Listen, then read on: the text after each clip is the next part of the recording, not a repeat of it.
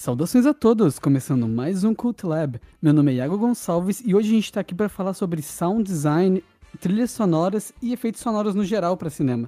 E é, mídias no geral, na verdade.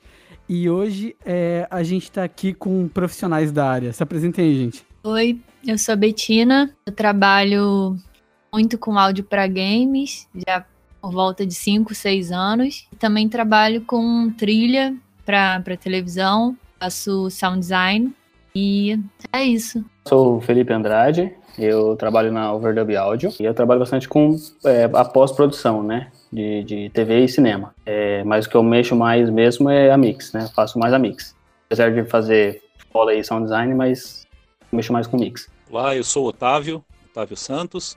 Trabalho aqui também na Overdub Audio. Trabalho com pós-produção, parte de sound design, mas o meu foco maior de trabalho é na trilha sonora. Para cinema e TV, eu trabalho a maior parte do tempo compondo para cinema e TV. Legal. E como sempre aqui comigo, Leonardo Chaves. E aí, cara, tudo bem?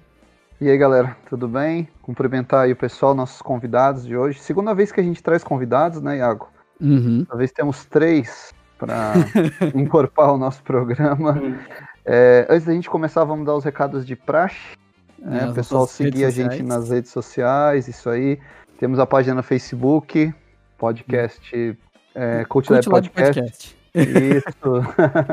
no Instagram, cultlab.podcast. E o e-mail, caso você tenha alguma coisa para mandar pra gente e tal, é cultlab.podcast.gmail.com. Isso. E também, claro, para o pessoal seguir a gente no Spotify, nós estamos também no Google Podcast, no Apple Music também. E para divulgar o nosso conteúdo, o pessoal que, que, tem, que tem gostado do nosso conteúdo para compartilhar com familiares, amigos, para que a gente possa continuar produzindo. É isso, né?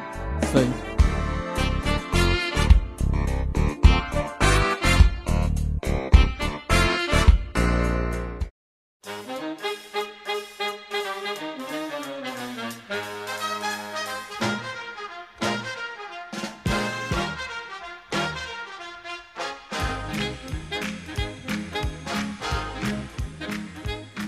Mas e aí, gente? É, queria saber de vocês primeiro, como vocês acabaram nessa, nessa área tão.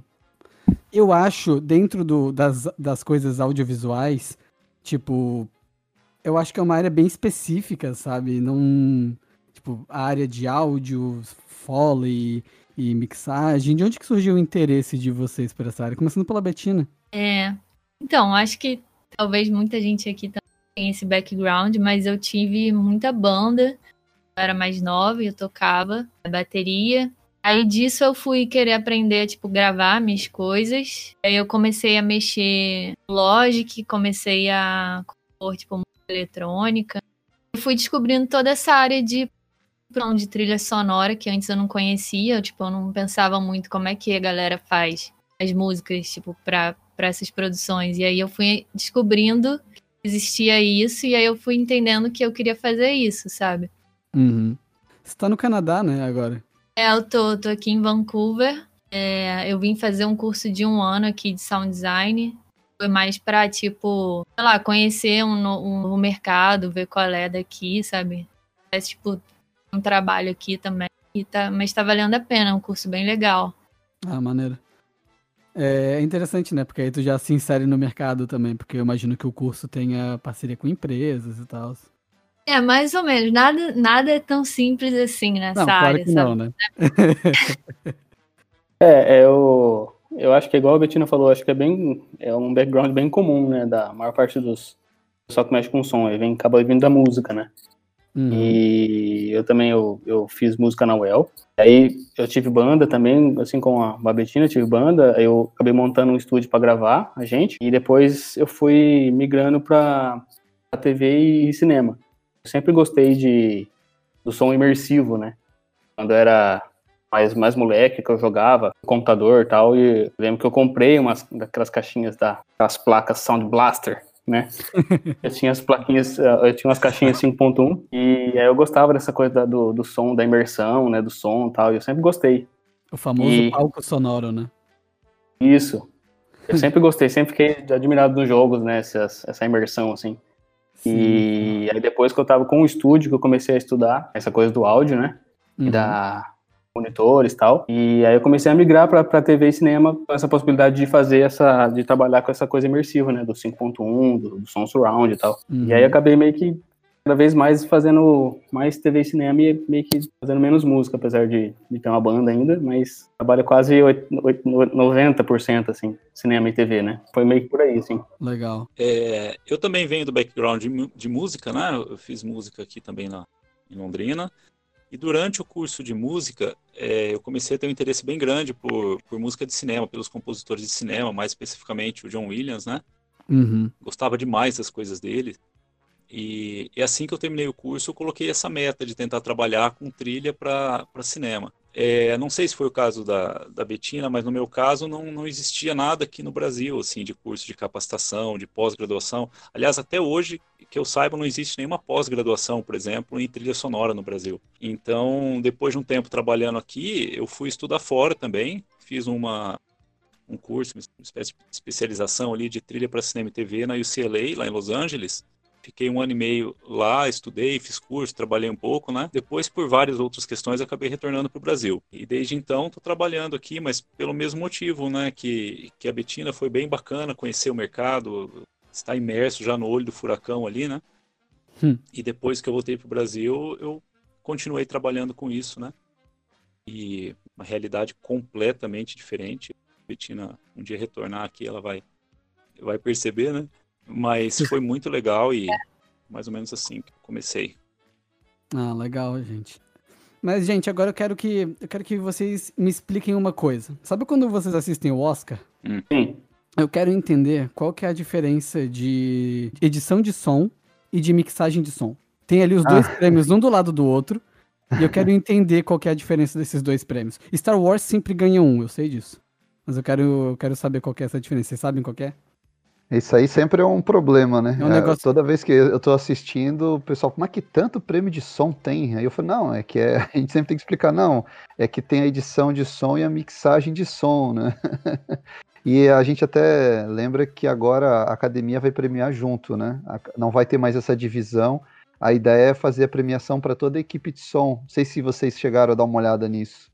É, eu cheguei, eu vi alguma coisa assim nesse sentido eu acho que um jeito, jeito, simples, talvez, de explicar, por exemplo, quando você está fazendo o seu podcast, você grava, depois você tem o som ali, o canal do som gravado, e aí uhum. você vai, vai editar. Você, ah, isso aqui vai entrar, isso aqui não vai entrar. Então você vai cortar tudo, colocar tudo no lugar certo. E aí depois você tem que ajustar aquele som para ele ficar o melhor possível em termos de dinâmica, equalização. Então, a mixagem você pode pensar assim, basicamente em volume, tipo dinâmica.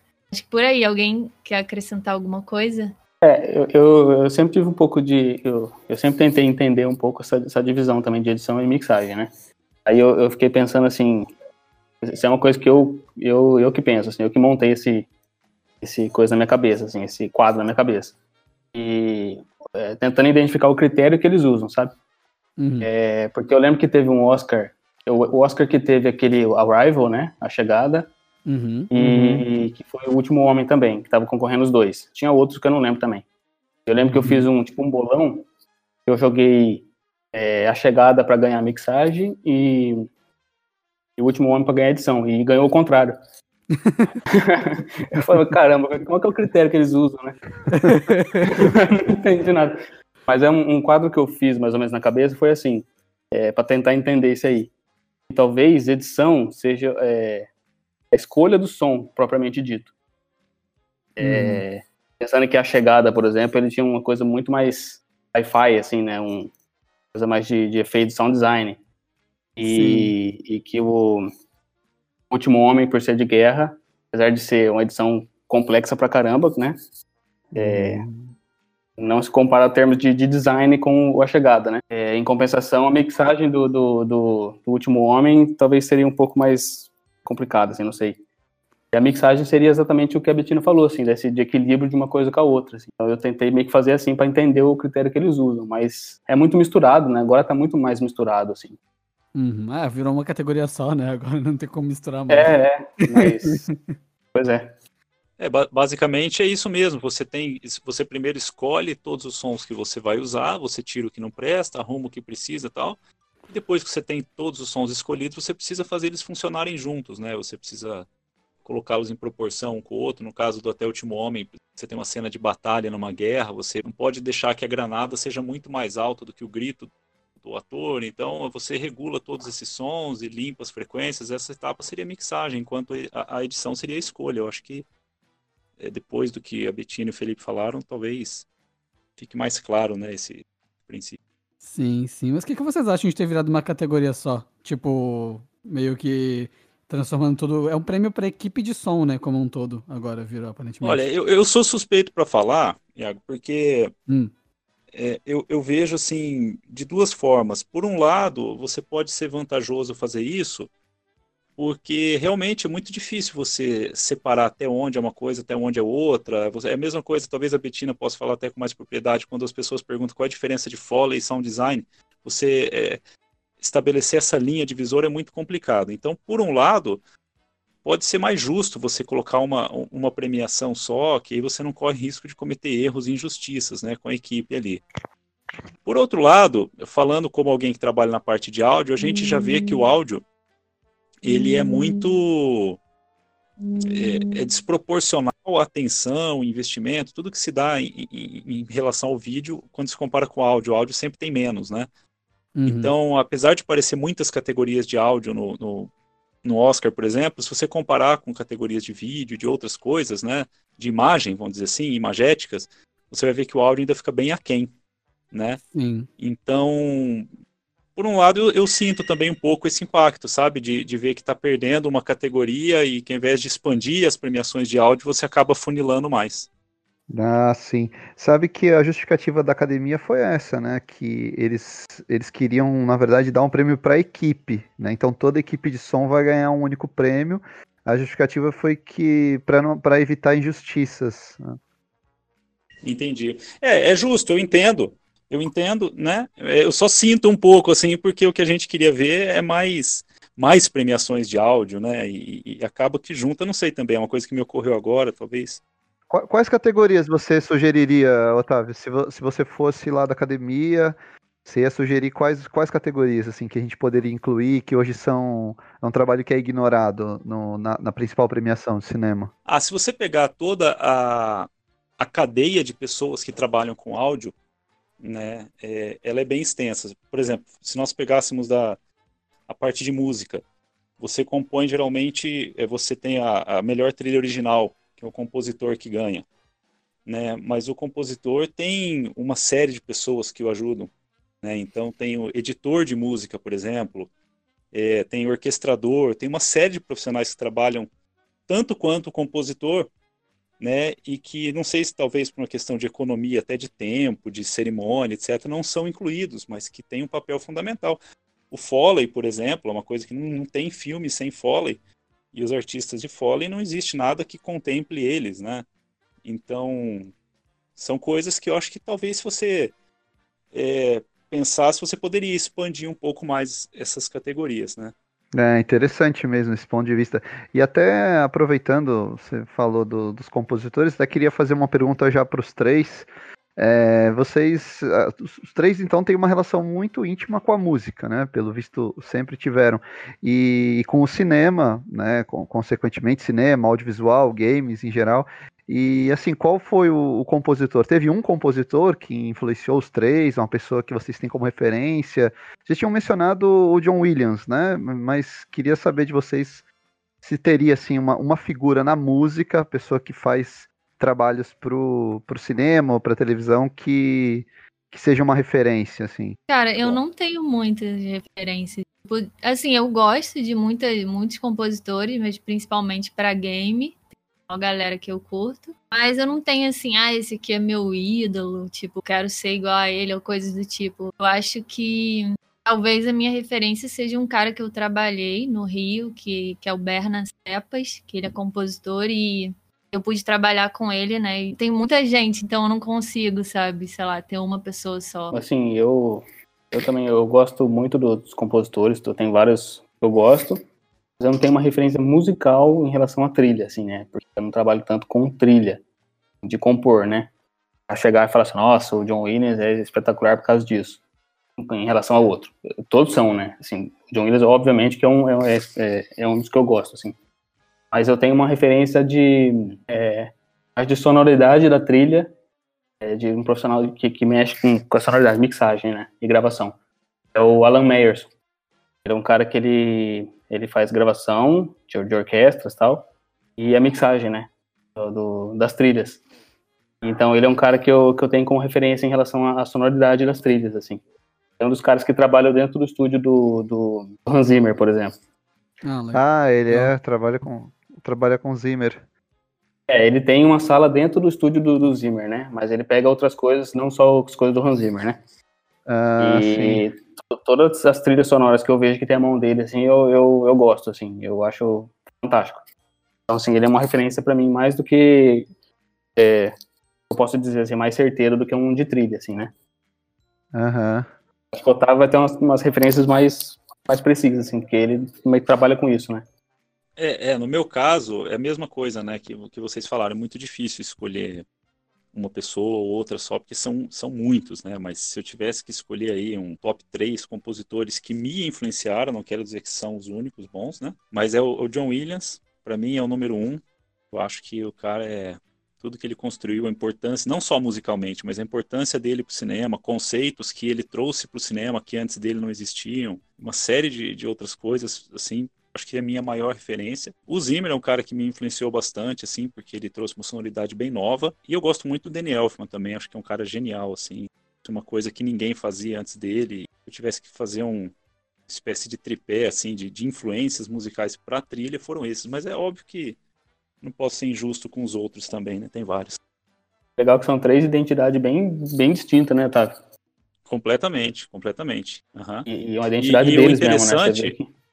É, e o interessante é que desses três, é, dois, no caso o, o Hans Zimmer e o Danny Elfman, eles vieram de um background bem diferente, né, do John Williams. Que o John Williams tem aquela tradição mais antiga de ensino formal de música, de música de concerto, erudita e etc.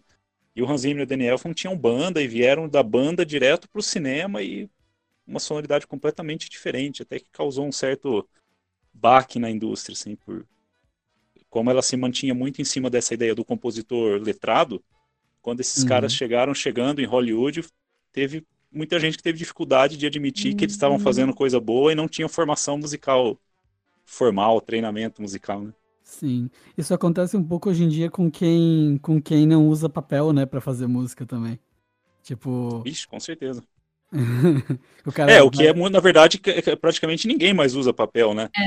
Então, é. assim, é... mas foi um processo difícil. Eu acredito que hoje já foi, assim, bem superado até, mas é... foi um processo bem penoso é, é, essa ideia, né, de que Hoje a pessoa pode ter um software uns sons e sair fazendo trilha. Aqueles que estudaram e que foram atrás do ensino formal ficam meio. Não pode, não pode. Sabe? é, a, gente, a gente fez um podcast de trilha aqui, né, Iago? Foi, foi o primeiro, né? Foi o nosso é, primeiro podcast. Primeiro. Uhum. E a gente. Todos esses compositores apareceram lá nas nossas listas. Você falou do Danny Elfman. Eu, para mim, eu achei muito curioso na época. Eu era moleque, mas já acompanhava cinema, já tinha uma ideia dos compositores, já ficava de olho no trabalho do John Williams, do Jerry Goldsmith, do John Barry. E eu me lembro que eu fiquei chocado em saber que o Danny Elfman era o vocalista do Oingo Boingo. Era. Quando eu olhei, eu falei, tá, mas peraí, esse cara aqui. Porque eu comecei a ver Danny Elfman, todos os filmes do Tim Burton era Danny Elfman, fez a trilha do Batman, Fantasmas se divertem, tudo, né? Acho que todas do, do Tim Burton Foi. é ele que faz. E aí, quando eu vi o Oingo Boingo, eu falei, não, mas esse cara aí, ué, para mim foi, foi muito interessante, porque, como você falou, a gente não tinha essa ideia de que alguém que fazia música pop iria fazer música instrumental para filmes, né? A figura que a gente tinha era do compositor clássico, do maestro, né? Morricone, John Williams, John Exato. Barry. Né? O, Exato. e o Hans Zimmer também, você pega, ele era do The Buggles, né? Aquela do Video Kill the Radio Stars, aquele primeiro, primeiro clipe da MTV, né? Um dos primeiros clipes da MTV. Então... Ah, ele, ele tava ali já, né? É, então. O que acontece é que esses caras, é, por exemplo, o Elfman, ele sempre foi um cara muito musical, né? Ele sempre foi um cara muito criativo, tal. Quando ele começou a fazer música para cinema, como a trilha de cinema, eh, pelo menos lá em Hollywood, ainda é muito centrada na, na orquestra, ele precisou de muito apoio de orquestradores, de pessoas que entendiam de orquestra, porque não era muito a praia dele. Então ele tinha ideia, ele até pensava que instrumento que ele queria, mas ele não sabia escrever aquilo na partitura ou então ele, ele tinha o cerne da ideia e passava ali os orquestradores, o, os copistas, o pessoal adaptava aquilo para a orquestra. Essa independência ele foi adquirindo com o tempo. Então acredito que hoje ele já tenha uma fluência grande com a orquestra, conheça bem. Mas no começo ele precisava muito desse apoio, assim como, como o Zimmer, né? Só que o Zimmer tinha a vantagem que ele mexia muito com o computador, né? Ele era bem geek, assim, ainda é conhecido como um cara bem geek, assim, de computador. Mas é isso aí. Então, assim, esses caras precisaram de um apoio quando eles começaram a fazer trilha por orquestra. Mas hoje eles já conseguiram, claro, uma, uma independência e sabem bem o que estão fazendo ali. Uhum. Muito interessante, né, cara? Esse negócio de é, aquela época, tipo, ali, é, aquele meio tempo em que os computadores começaram a entrar e aí a orquestra clássica começou, sabe? Aí só sabia, só começou a ir pra frente quem mexia em computador mesmo, sabe? E aí todo uhum. esse, todo esse preconceito e a divisão que gerou no mercado e tudo mais. Hoje em dia não dá para trabalhar com som ou com música, sound design, é, sem saber mexer em computador, sabe? Não, não tem.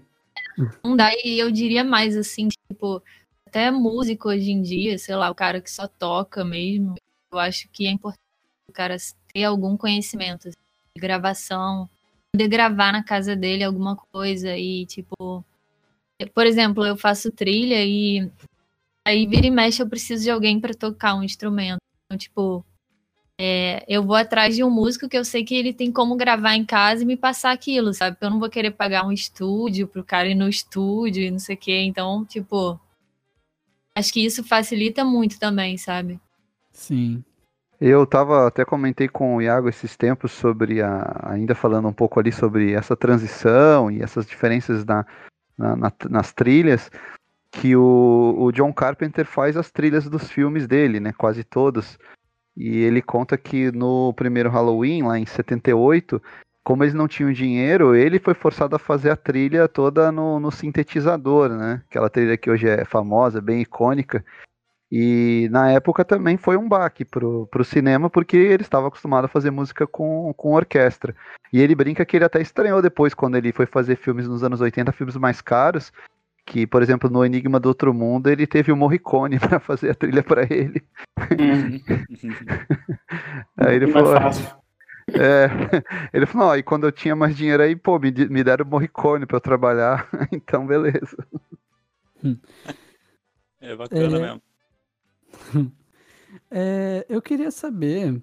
É, eu queria saber um pouquinho mais sobre, sobre sound design, porque eu, eu procurando coisas para fazer esse podcast, eu, eu acho muita pouca coisa sobre sound design em português. Vocês sabiam disso? Tipo, eu tenho muito conteúdo em inglês, muito, muito mesmo. E aí tu vai procurar em português, a maior parte das pessoas, tipo, falam de trilha, falam de teoria musical, não sei o quê. Então eu queria saber, assim, como é o mercado de sound design no Brasil? Vocês trabalham só com cinema ou com publicidade? Como é que é assim? É, como é que funciona no Brasil assim? Eu só vou falar uma coisa assim. Hum.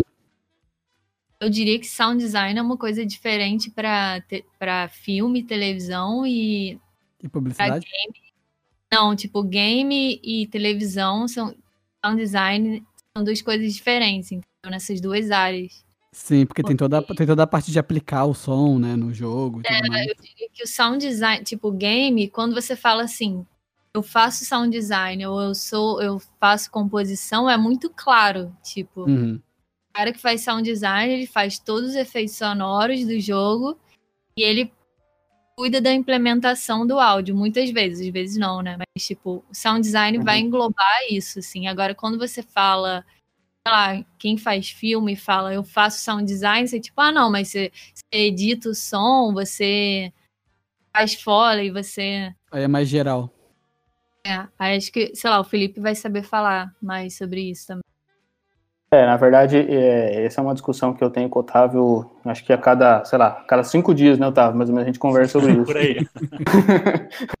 Porque é, no, no, no, cinema tem, tem mais, entre aspas, assim, tá, é, mais áreas, assim, mais profissionais, tipo Foley, ADR, é, Sound Designer, é, editor, mixador, edição de diálogo, sabe? Tem vários profissionais que cuidam de cada parte, é mais seccionado, uhum. né? É, a gente sempre fica discutindo até que ponto é Foley e até que ponto é Sound Design, assim. É, então, assim, é, se uma porta bate, assim, se é um Sound Design ou se é um Foley, sabe?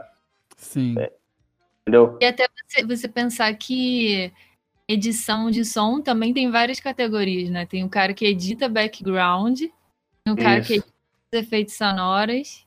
Então, é difícil é, chegar num, num, numa definição, né, de sound design. A Bettina falou, eu achei legal, assim, tipo, no jogo, sound design é o cara que cuida do som, né? Ele vai desenhar todo o som do, do... No Brasil ainda tem uma questão assim, que você, sound design, você fala sound design, você fala foley, pessoa não sabe o que é. Agora você fala sonoplastia, a pessoa sabe o que é, sabe? Uhum, engenheiro de som, né? É. Sei lá, você quer acrescentar uma coisa aí, Otávio? É, eu só estou pensando aqui enquanto vocês estavam falando, né, que no, no Brasil, a, a, no exterior, o que eu percebo foi que, assim, no exterior, falo nesses grandes mercados como Canadá, Estados Unidos, né, você tem muito bem dividido essas coisas, né? De, de, o que, que, cada um faz, o editor, como a Bettina falou, o editor de sound design, o editor de background e tal. No Brasil, é, é muito misturado, eu percebo. Então, assim, talvez as grandes, grandes produções, mas acaba que aqui no workflow, questão orçamentária, você acumula muitas funções sobre a mesma pessoa. Então, a pessoa, às vezes, que grava o, o Foley edita o Foley também, ou o cara que desenvolve o sound design depois edita o sound design dele mesmo. Então, acaba ficando muito concentrado numa pessoa só. Então, eu não vejo com tanta clareza, com tanta nitidez essa divisão de funções na prática, né? Aqui. Uhum. Em filme, então... assim. Desculpa, tá. Não, não, é, pode, pode falar, era mais pontuar isso, assim. E também tem uma questão relacionada a sound design que aqui muita gente fala desenho de som, né? Questão ah, conceitual, é? e que eu já vi é. pessoas que gostam e eu já vi gente que não odeia essa nomenclatura, que fala, não tem nada a ver, desenho é uma coisa visual, som é outra. Enfim, né? Aí talvez a Betina tenha alguns insights ali, mas só comentando uma questão conceitual que se vê bastante. Oh, uma coisa também que muita gente fala é assim, ah, o sound design não é só a pessoa que vai editar o som, mas ela vai pensar no som. Então, tipo, você traria o sound design para o começo do projeto, para ele entender o projeto e, tipo, pensar e criar ideias sobre aquele conceito sonoro, sabe? Sim, Porque sim. aí numa, tipo, na realidade perfeita, porque assim, na vida, tipo, ah. cara, preciso disso aqui para daqui a uma semana, então, sei lá, isso é uma loucura, né? É, bem, bem real, sim. E esses, o conteúdo hoje para internet, pessoal, tem, tem aberto mais mercado ainda? Como é que tá? Tem, qual, qual seria a diferença, assim, né? Se é que tem diferença? Ah, tô tá, tá trabalhando para cinema e publicidade, agora eu vou trabalhar, né, no, conteúdo no YouTube. Como é que tá esse mercado para vocês, assim? Como é que vocês veem essa, essa expansão dos YouTubers, né? Esse novo filão aí?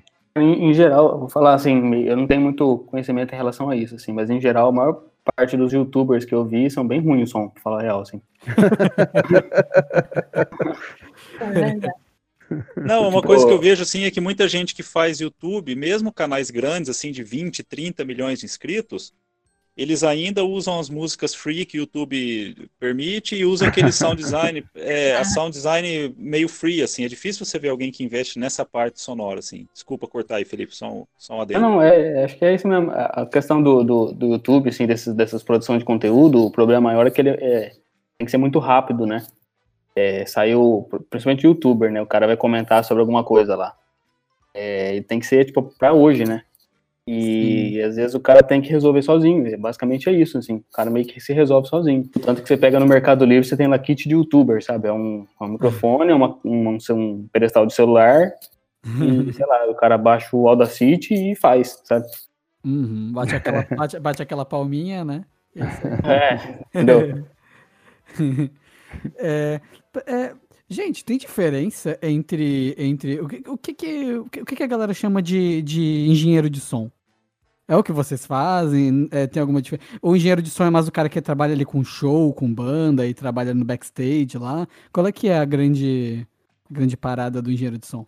Eu acho que o engenheiro de som, o engenheiro de som é o cara que grava, é o cara que trabalha no estúdio, principalmente, tipo, eu acho que esse conceito veio de quando você, lá, você vai gravar um CD, então você precisa de um cara técnico que tá ali para gravar, então ele vai cuidar de microfonar, de fazer o som ficar bom no computador, sei lá. E tipo, e tem os músicos, né? Agora se você pensar produção para televisão, o engenheiro de som, tipo, todo mundo que está no computador de alguma forma gravando, editando, é engenheiro de som também, sabe? Mas ele não só especificamente faz isso. Uhum. É, eu acho que é tipo um termo que deve ter vindo lá de trás, assim, né? Na época, quando começava a gravar as coisas, era muito roots, né? Tipo, você gravava em fita, cara tinha que, tinha que calibrar os negócios, sabe? Uma coisa muito, muito técnica mesmo, assim, né? Lá atrás. Então, acho que é um desses termos que vem lá de trás e que hoje ainda a gente usa para determinar a pessoa que está trabalhando com áudio em geral, assim. Uhum. É bem estranho, né? Na verdade, falar, eu sou engenheiro de som. Você fez engenharia de som? Não, é. engenharia de som. é. Sim. É, mas é porque antigamente realmente era, era quase uma engenharia você sincronizar tudo manualmente, você cortar, editar, então era muito complicado. É, é, então talvez é, se utilizou o termo uhum. engenheiro por ser essa questão de, de cálculos, de organização e tal, né? Mas isso que a Betina falou é muito legal, porque hoje em dia é, se viu muito isso na música né, que antes você tinha o compositor que tinha a ideia, depois você tinha o orquestrador que transmitia aquela ideia que o cara fez no piano para a orquestra, e aí você tinha o cara que passava aquilo na partitura, o, o, o copista, depois você tinha, o, sabe, um monte de gente. E a partir do momento que, que hoje você tem um computador, uma pessoa só faz tudo. Então, assim, é, a grande maior, na, na, a realidade, né, vamos dizer assim, eu posso dizer com propriedade, pelo menos do Brasil, é que hoje o mesmo cara que é o compositor é o arranjador, o orquestrador, é o, é o engenheiro de som, porque ele vai gravar as coisas dele, depois ele mesmo mixa muitas vezes. Então você realmente concentrou essas terminologias aí, ficam ainda mais embaçadas de tentar decidir no momento que é uma pessoa só que faz tudo. Sim. Vocês acham que, por exemplo, todo mundo sabe muito, né, sobre o mercado da música, não sei o que, sertanejo, bababá. Como que vocês acham que anda o mercado de som para conteúdo audiovisual no Brasil hoje em dia? Com toda essa crise, não sei o quê, e todo mundo desesperado, falta de emprego. Como é que anda para vocês assim? Para classe da sonoplastia, vamos dizer assim. É, nós estamos lascados, na verdade. Falar antes, antes pandemia ou depois da pandemia? Ah, antes da, antes da antes, pandemia. durante ou depois? Antes, antes, antes e durante. É uma, tipo assim, como é que era antes? Como é que isso afetou vocês? É uma boa pergunta também a propósito. Assim, é, eu, tinha, eu tenho visto, assim, falando antes da pandemia, tá? Uhum. É, digamos que a gente está no mundo anterior à pandemia, assim. Sim. É, eu tenho visto, assim, uma evolução bem, bem grande, assim, bem legal do, do, do som do, do, cinema do Brasil. Tantos profissionais super capacitados, sabe? Coisa que a gente não via tanto antes, assim. Alguns, alguns filmes. É... Isso em termos assim, de evolução, né? Do, do audiovisual, assim, né, do, do som. Sim. Agora, em termos de mercado, é, um dos grandes problemas, assim, é que ainda, ainda o mercado ele é bem concentrado, assim, nos grandes centros, né? Uhum. São Paulo e Rio, uhum. Porto Alegre um pouco, assim, não, não muito, mas mais São Paulo e Rio.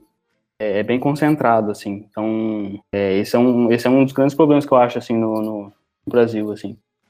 Mas sabe, Felipe, que você falou a questão do som, eu me lembro que sempre se reclamou muito do som no cinema brasileiro, né?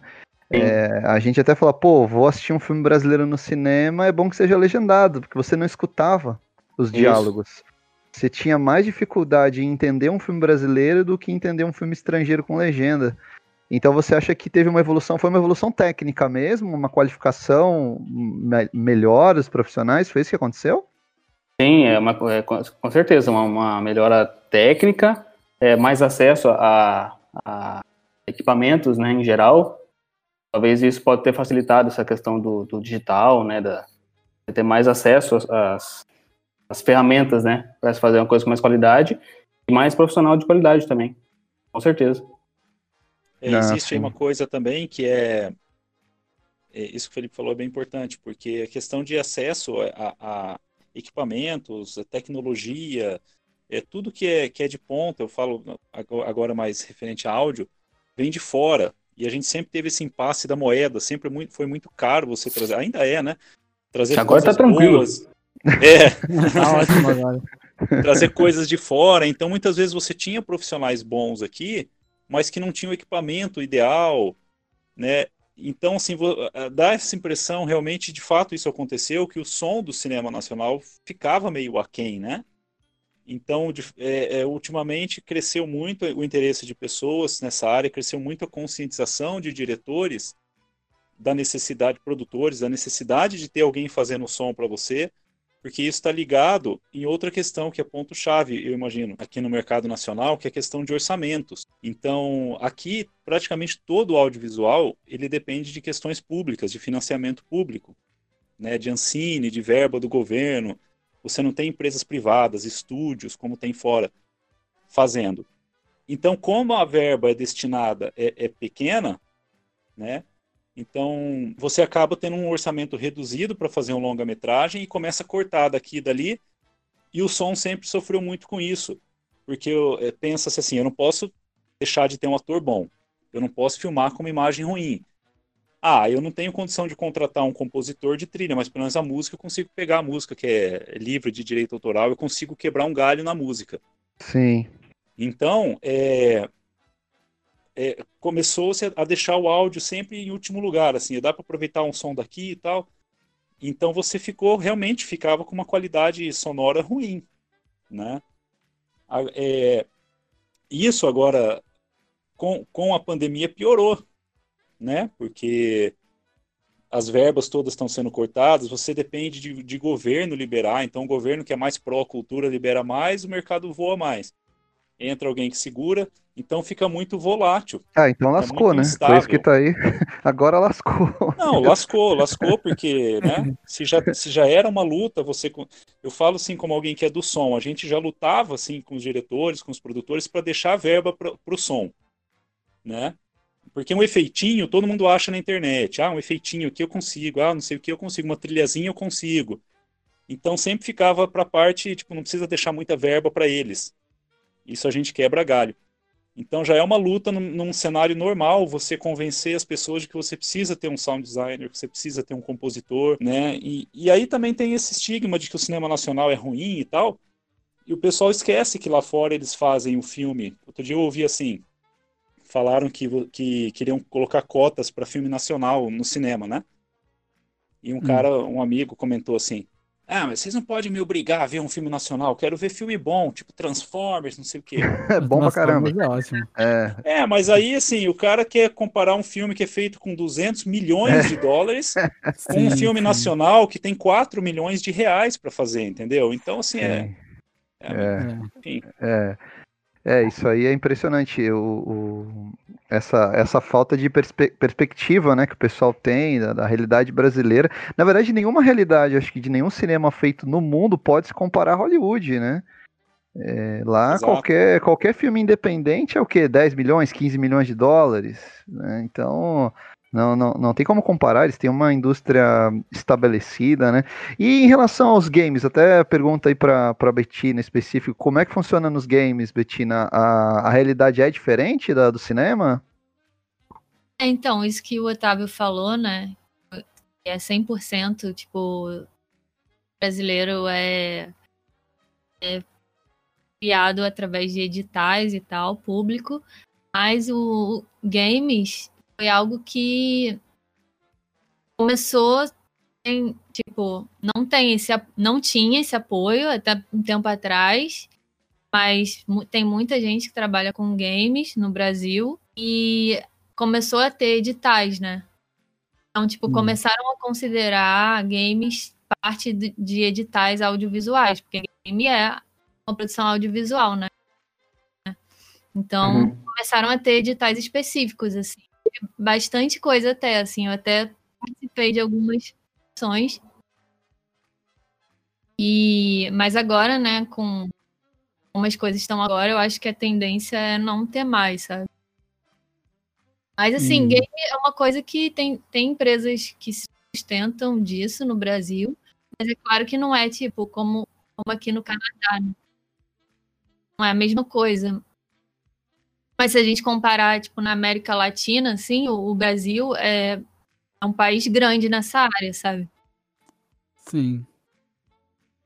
É, eu tenho a impressão, eu não sou muito da, da área do, do, game, assim, o mercado, né, não sou muito por dentro, mas eu tenho a impressão que no game, nos games, talvez tenha algumas empresas que conseguem se sustentar, assim, entre aspas, assim, né?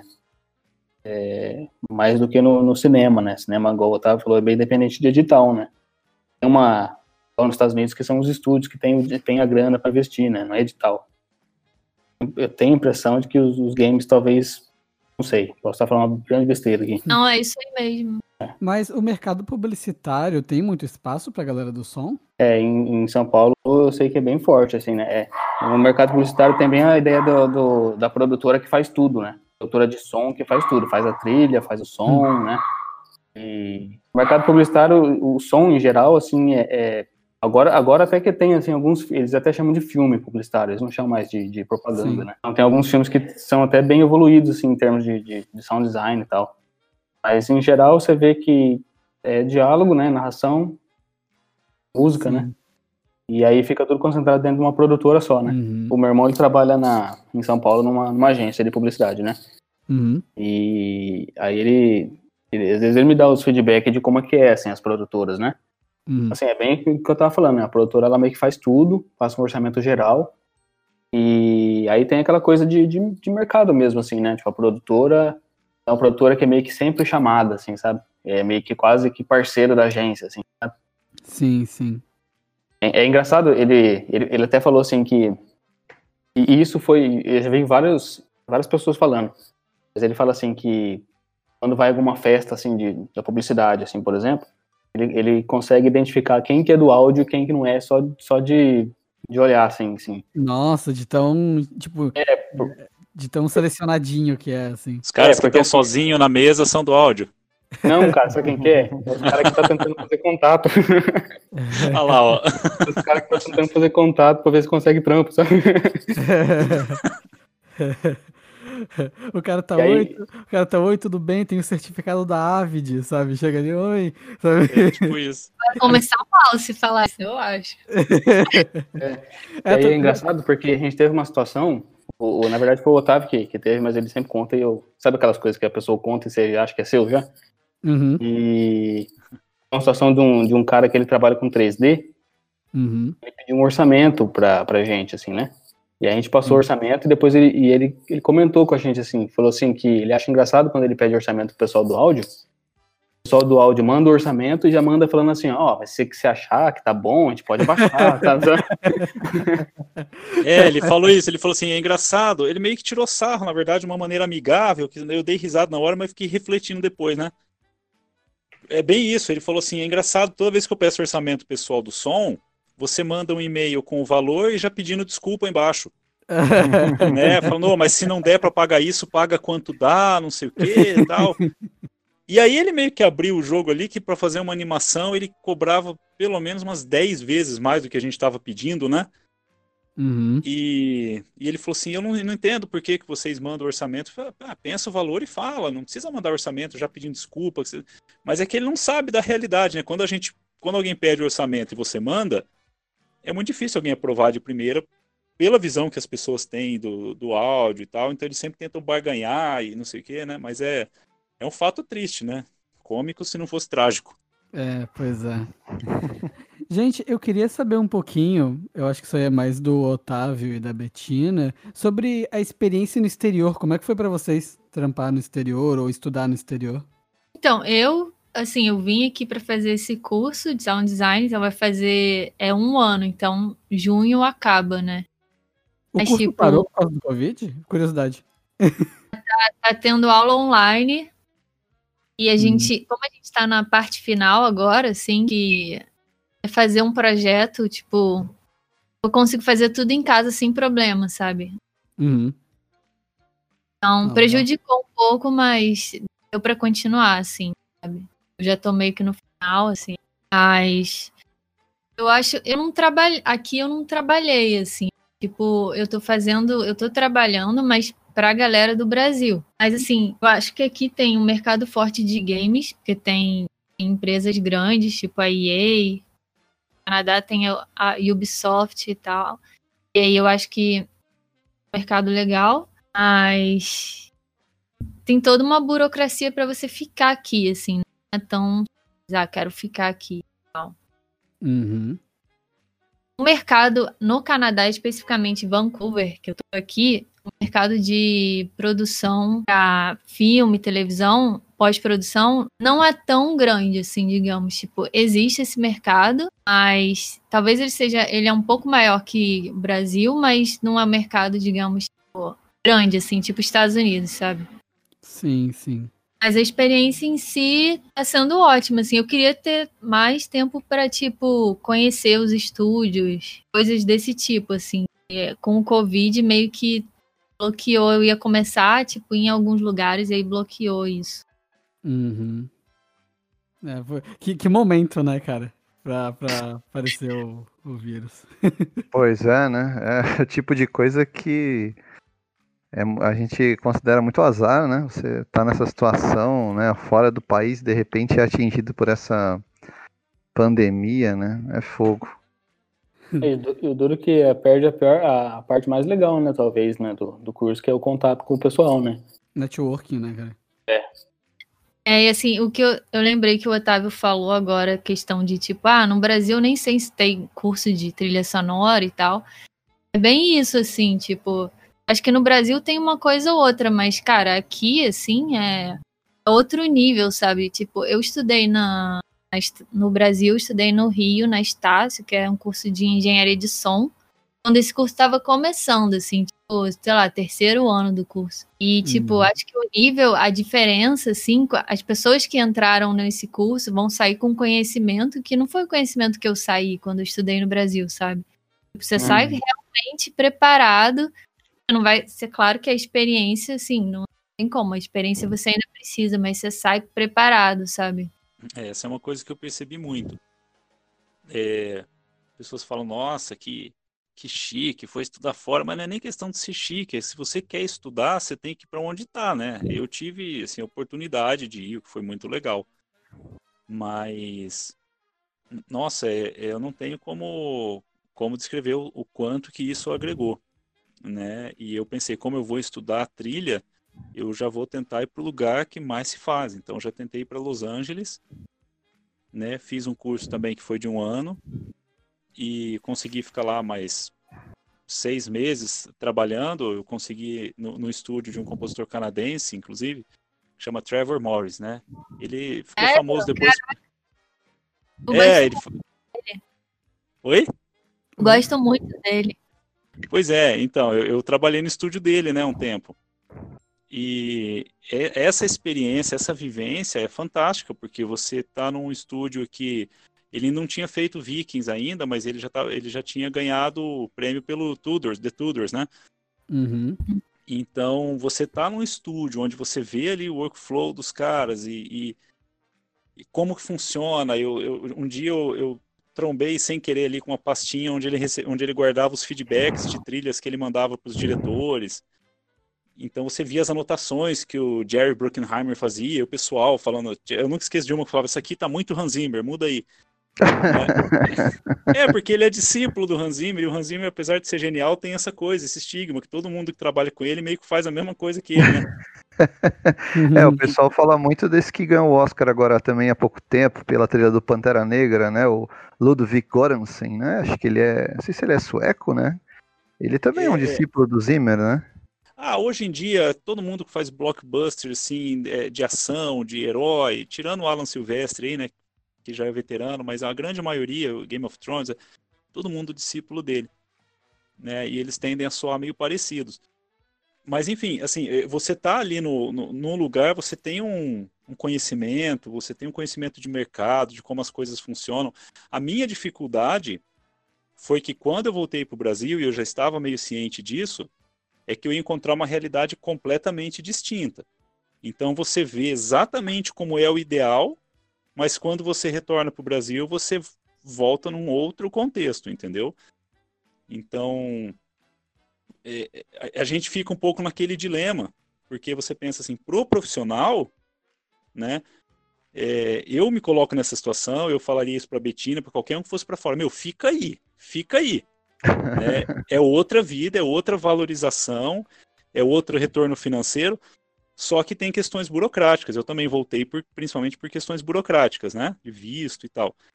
Por outro lado, você pensa assim, poxa, mas eu fui aprender num lugar que é legal, eu preciso de certa forma contribuir para que o meu, o meu país também cresça, né? Mas a, a ideia basicamente é que assim, valeu muito a pena ter ido, aprendi coisas que aqui eu não aprenderia, né? Só que vai ter um baque quando voltar, porque aqui o mercado é outro. Então, se você pensar no profissional, vale a pena ficar fora. Se você pensar que você vai voltar capacitado, pensar na indústria local, é legal você voltar. Mas é sempre uhum. esse dilema, né? Você volta com em outro contexto. Você vê que isso acontece até com atores, né? Os caras grandes começam a fazer diretores, começam a fazer filme, primeira oportunidade vai para fora. Sim. Sim. Sim. Né? Então, assim, voltar, você tem aquela sensação de que eu vou tornar o lugar que eu estou um pouquinho melhor, porque eu aprendi bem. Por outro lado, você fala, agora eu vou ter que viver num outro contexto. Vocês acham que isso causa uma certa fuga de profissionais para fora? De, profissionais de áudio do Brasil, por exemplo? Porque eu ouço muito isso de gente do 3D aqui no Brasil. Muita gente indo para fora. E vocês sentem isso no mundo do áudio também? Acho que áudio, cinema, games, é, arte no geral, assim. E até a área de humanas, assim, se a gente parar para pensar, porque não é, é não é valorizado no Brasil, né? Cientista. É a famosa é... fuga de cérebros, né? Que a gente fala é. já há vários anos. Né? Que você tem mais incentivo fora, quem tem oportunidade acaba não ficando no Brasil, né? Porque você tem mais valorização fora do seu país do que do que dentro do, do Brasil. É, você, você tem o retorno financeiro, que lá fora costuma ser melhor, né? E também a questão de valorização mesmo, né? Você vê pessoas grandes até, o Alok, por exemplo, é um cara grande, ele está feito, vamos dizer assim, né? Aqui no Brasil está consolidado, mas ainda assim é o cara que está tentando ir para fora. Uhum. Ele só uhum. não foi ainda porque recebeu um feedback lá falando que ele não tinha o padrão europeu de música ainda para entrar, mas ele está tentando umas parcerias ali com o Armin Van Buren, os caras de lá, que ele quer ir para o mercado europeu, entendeu? É um é, cara Anitta, que eu tenho né, certeza gente? que na primeira oportunidade ele mudaria para a Europa fácil. Sim. A Anitta, é, né? É uma coisa Anira. Muito... É, Anira. Essa é uma coisa muito cultural nossa, assim, né? A gente... O Brasil foi meio que criado desde a época do, de colônia, né, cara? Como provedor de, de, de matéria para fora, né? Sim. Sim, é verdade. Foi, sempre foi provedor de, de matéria especializada para fora do, do, do outro mercado.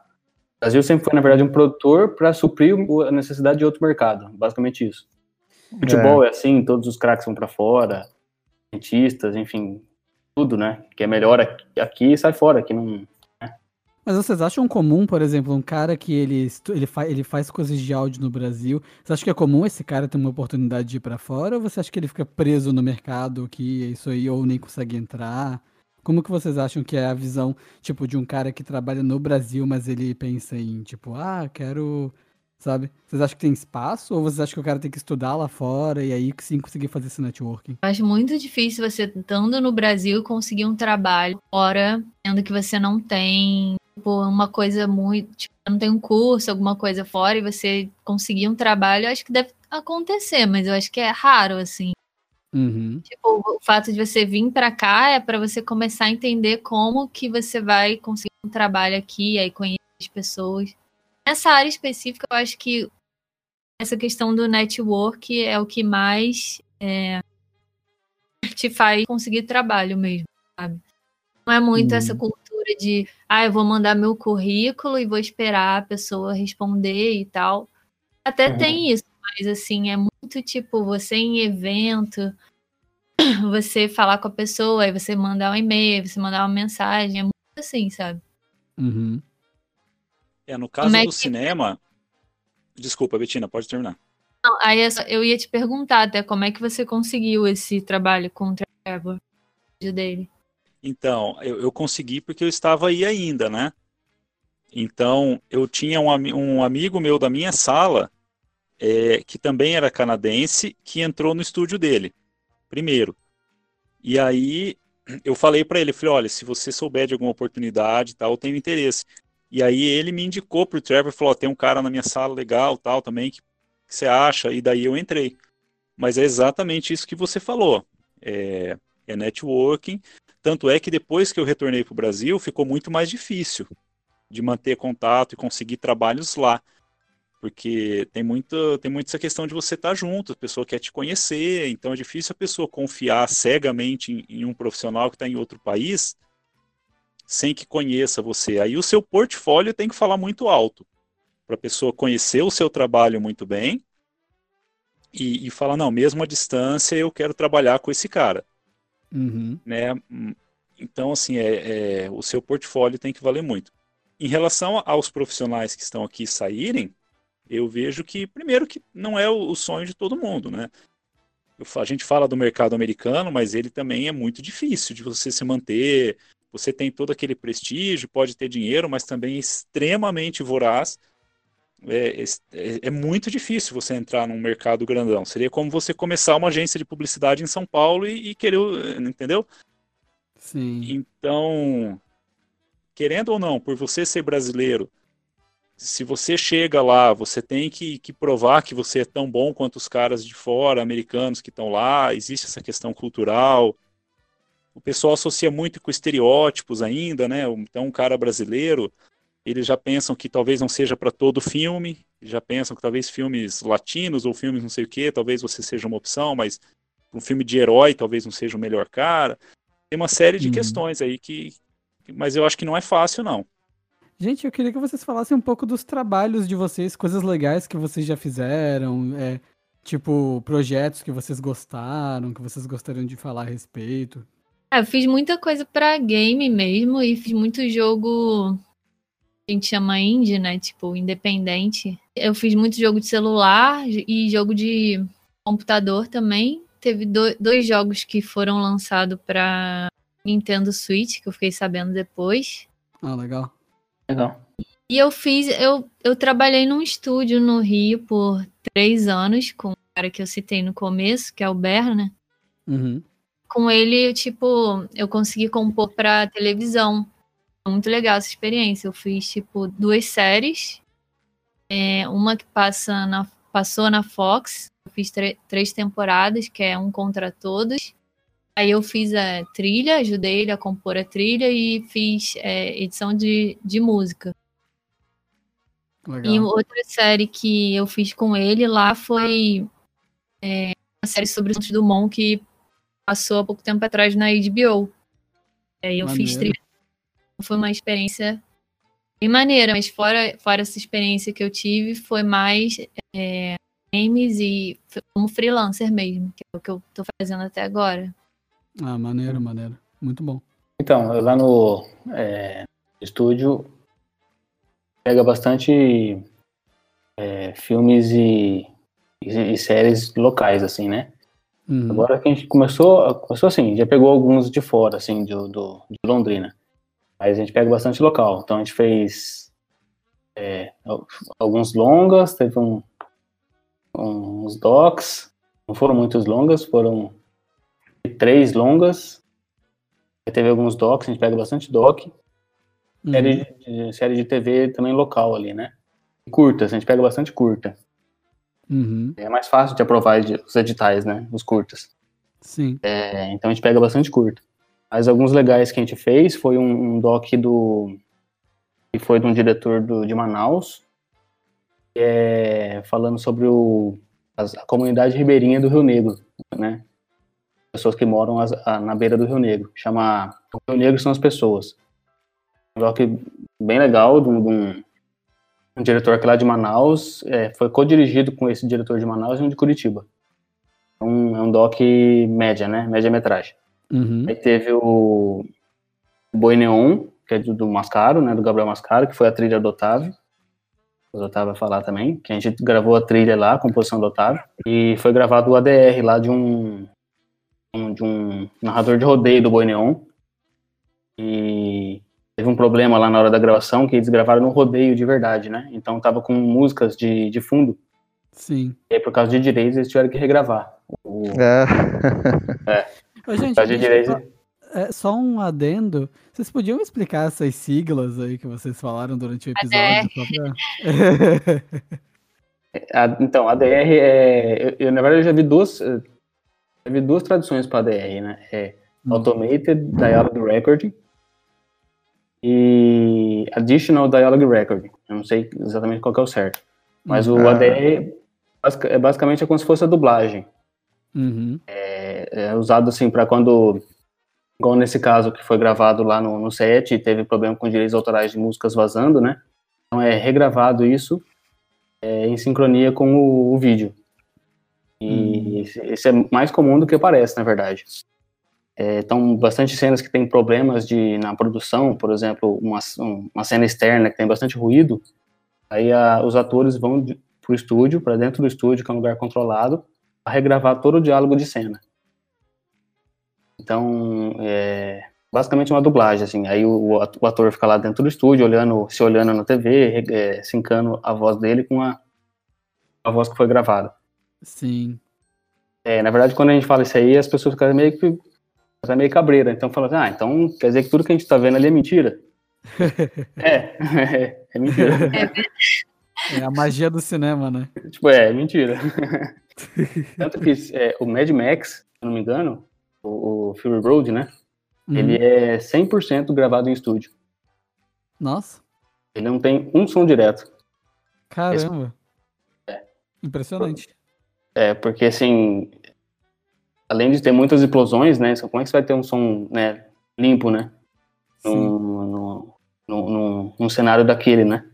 E muita cena externa, é, cena externa, óbvio, toda cena externa, mas é muita câmera distante, tipo câmeras de 3 km de distância, sabe?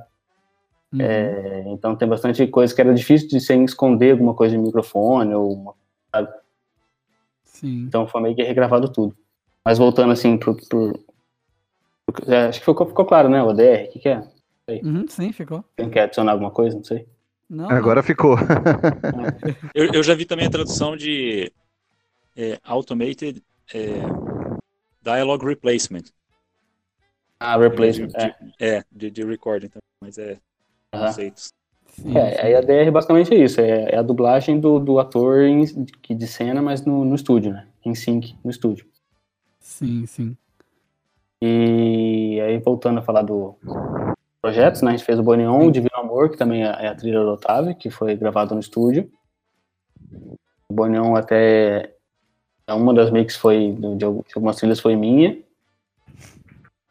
E acho que é isso, acho. Basicamente é isso. Ah, maneiro, cara. Então, de minha parte, é...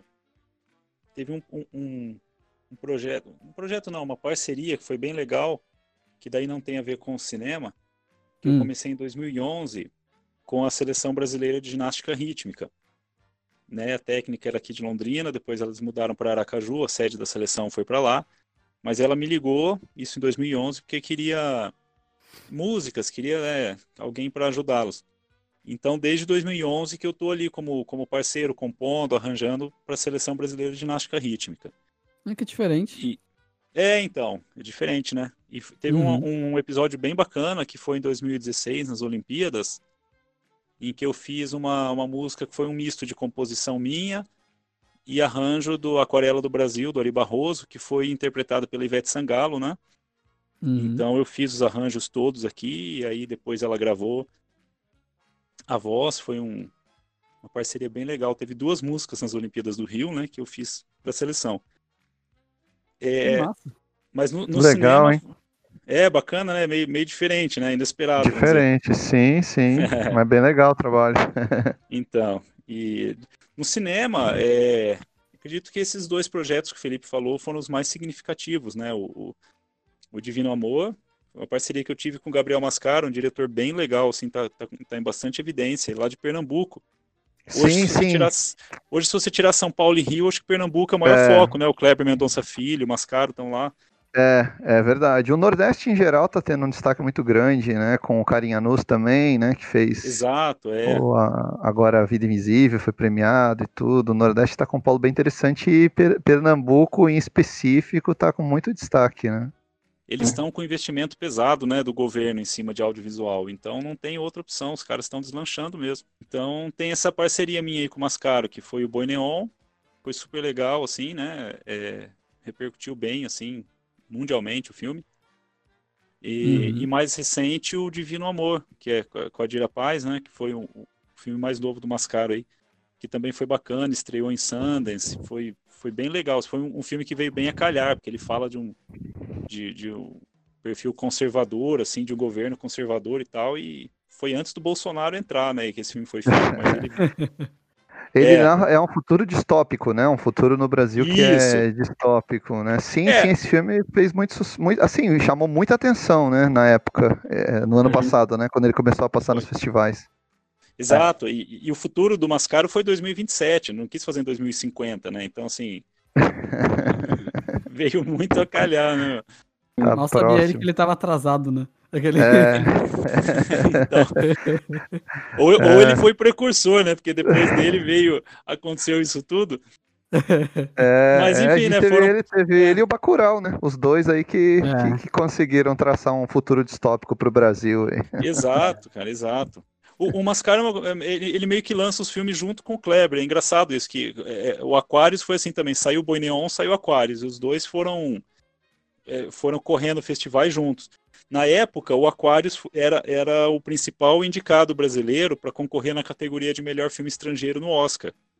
Mas aí por aquela, aquele protesto que lembra que eles fizeram com as plaquinhas falando em Cannes, o Brasil está sofrendo um golpe e tal. Lembro, lembro. Então, ele, o Kleber foi muito boicotado no Brasil. Então, depois, quando quiseram mandar o filme dele para representar o Brasil, ele falou: não, agora também não vai mandar o Aquarius, não, não sei o quê. E a segunda opção do pessoal era o Boi Neon. Né? Eu fiquei felizão. Mas aí o Mascaro falou assim: não, não, em, em parceria o Kleber, eu não vou mandar o Boi Neon também. Aí eles mandaram aquele sobre a família Schirman, né? Na época. Isso, exato. É, eu me lembro, exato. teve essa discussão e tal. É, era um filme também que tinha um produtor estrangeiro, né? Era um cara que tinha bala na agulha para fazer o, o né? é, todo o marketing na academia, mas o filme acabou não sendo indicado também, né? Pois é. mas é, é basicamente isso aí. Acho que são os, alguns highlights aí que acho bacana. É, teve uns, uns, docs bem legais que a gente fez também, Otávio, que foi o, o, na época das Olimpíadas, que foi uma, uma série, né, Otávio? Uma série de. Acho que é da ESPN. Foi o edital da ESPN, né? Isso.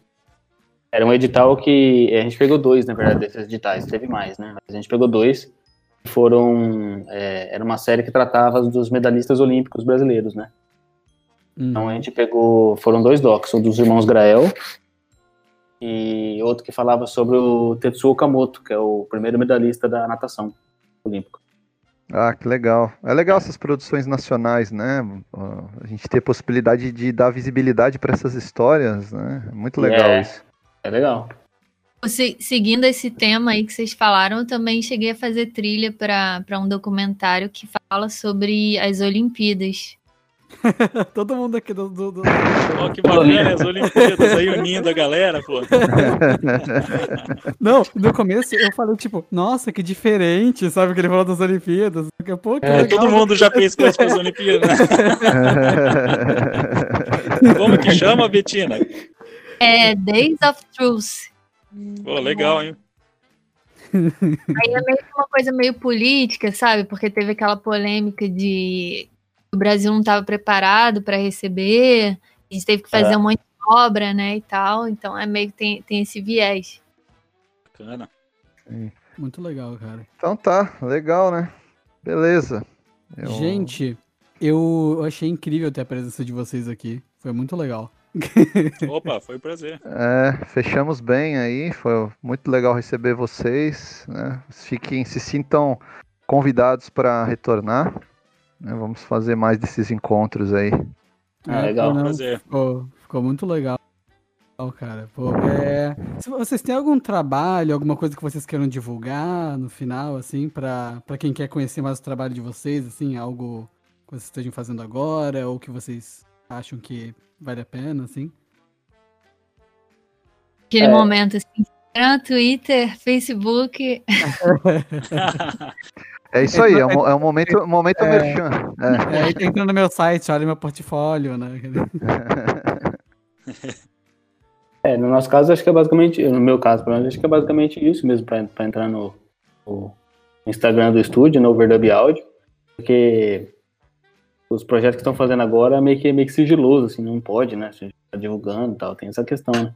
Não, sim, sim. Eu tô falando algo que vocês queiram divulgar. Não, né? sim. Tipo... É, é, mas acho que é mais isso mesmo, né? entrar no, no, no, Instagram, pelo menos do, da minha parte ali do Overdub, Overdub uhum. Audio. Eu vou, vou seguir você. Não conhecia. É, é legal. Eu, eu acho que eu coloquei pra seguir você também ali. Ah, é o meu, tipo, Betina com dois T's, Calmon, tem Instagram. Não, não posto muita coisa, mas quando eu posto alguma coisa, alguma coisa de áudio. E o meu site também tem alguns trabalhos que eu fiz lá. betinacalmon.com. É, o site eu já vi o seu lá, o seu site. Tem uns redesigns lá que você fez legal. Massa. Ah, é. É, no meu caso é, é, a mesma coisa também. Deixo ali o site, é otaviosantosmusic.com. É, lá tem bastante, bastante exemplos aí, essas trilhas todas que eu mencionei, outros projetos, né? E tem Instagram, Otávio Santos Filme, mas eu, eu também sou muito ruim com foto, assim, eu, eu posto muito pouco, então tem pouquinha coisa lá, mas volta e meia eu tento, quando tem alguma coisa que eu acho que vale a pena ali, eu, eu tento alimentar. Mas acho que principalmente o, o site. E o Spotify ali, se alguém quiser dar uma olhada, também está lá. Legal, gente. Falando em divulgação, né? Não esquece também de seguir o Cult Lab nas redes sociais. Instagram, hum. cultlab.podcast, Facebook, Cultlab Podcast e no Gmail, caso queira mandar alguma coisa, alguma sugestão, cultlab.podcast.gmail.com. Então tá, é isso aí. A gente agradece aí os nossos convidados. Vamos encerrando. E volto, reitero o que a gente falou lá no início. O pessoal continua seguindo a gente no, no Spotify, no Apple Music, né, no, no Google Podcast. É, e compartilhe com os amigos, com a família, para a gente continuar é, fazendo o nosso conteúdo. Valeu, um abraço. Valeu, galera. Obrigado. Tchau, gente. Valeu, Valeu tchau, tchau. Obrigado. Valeu. Tchau.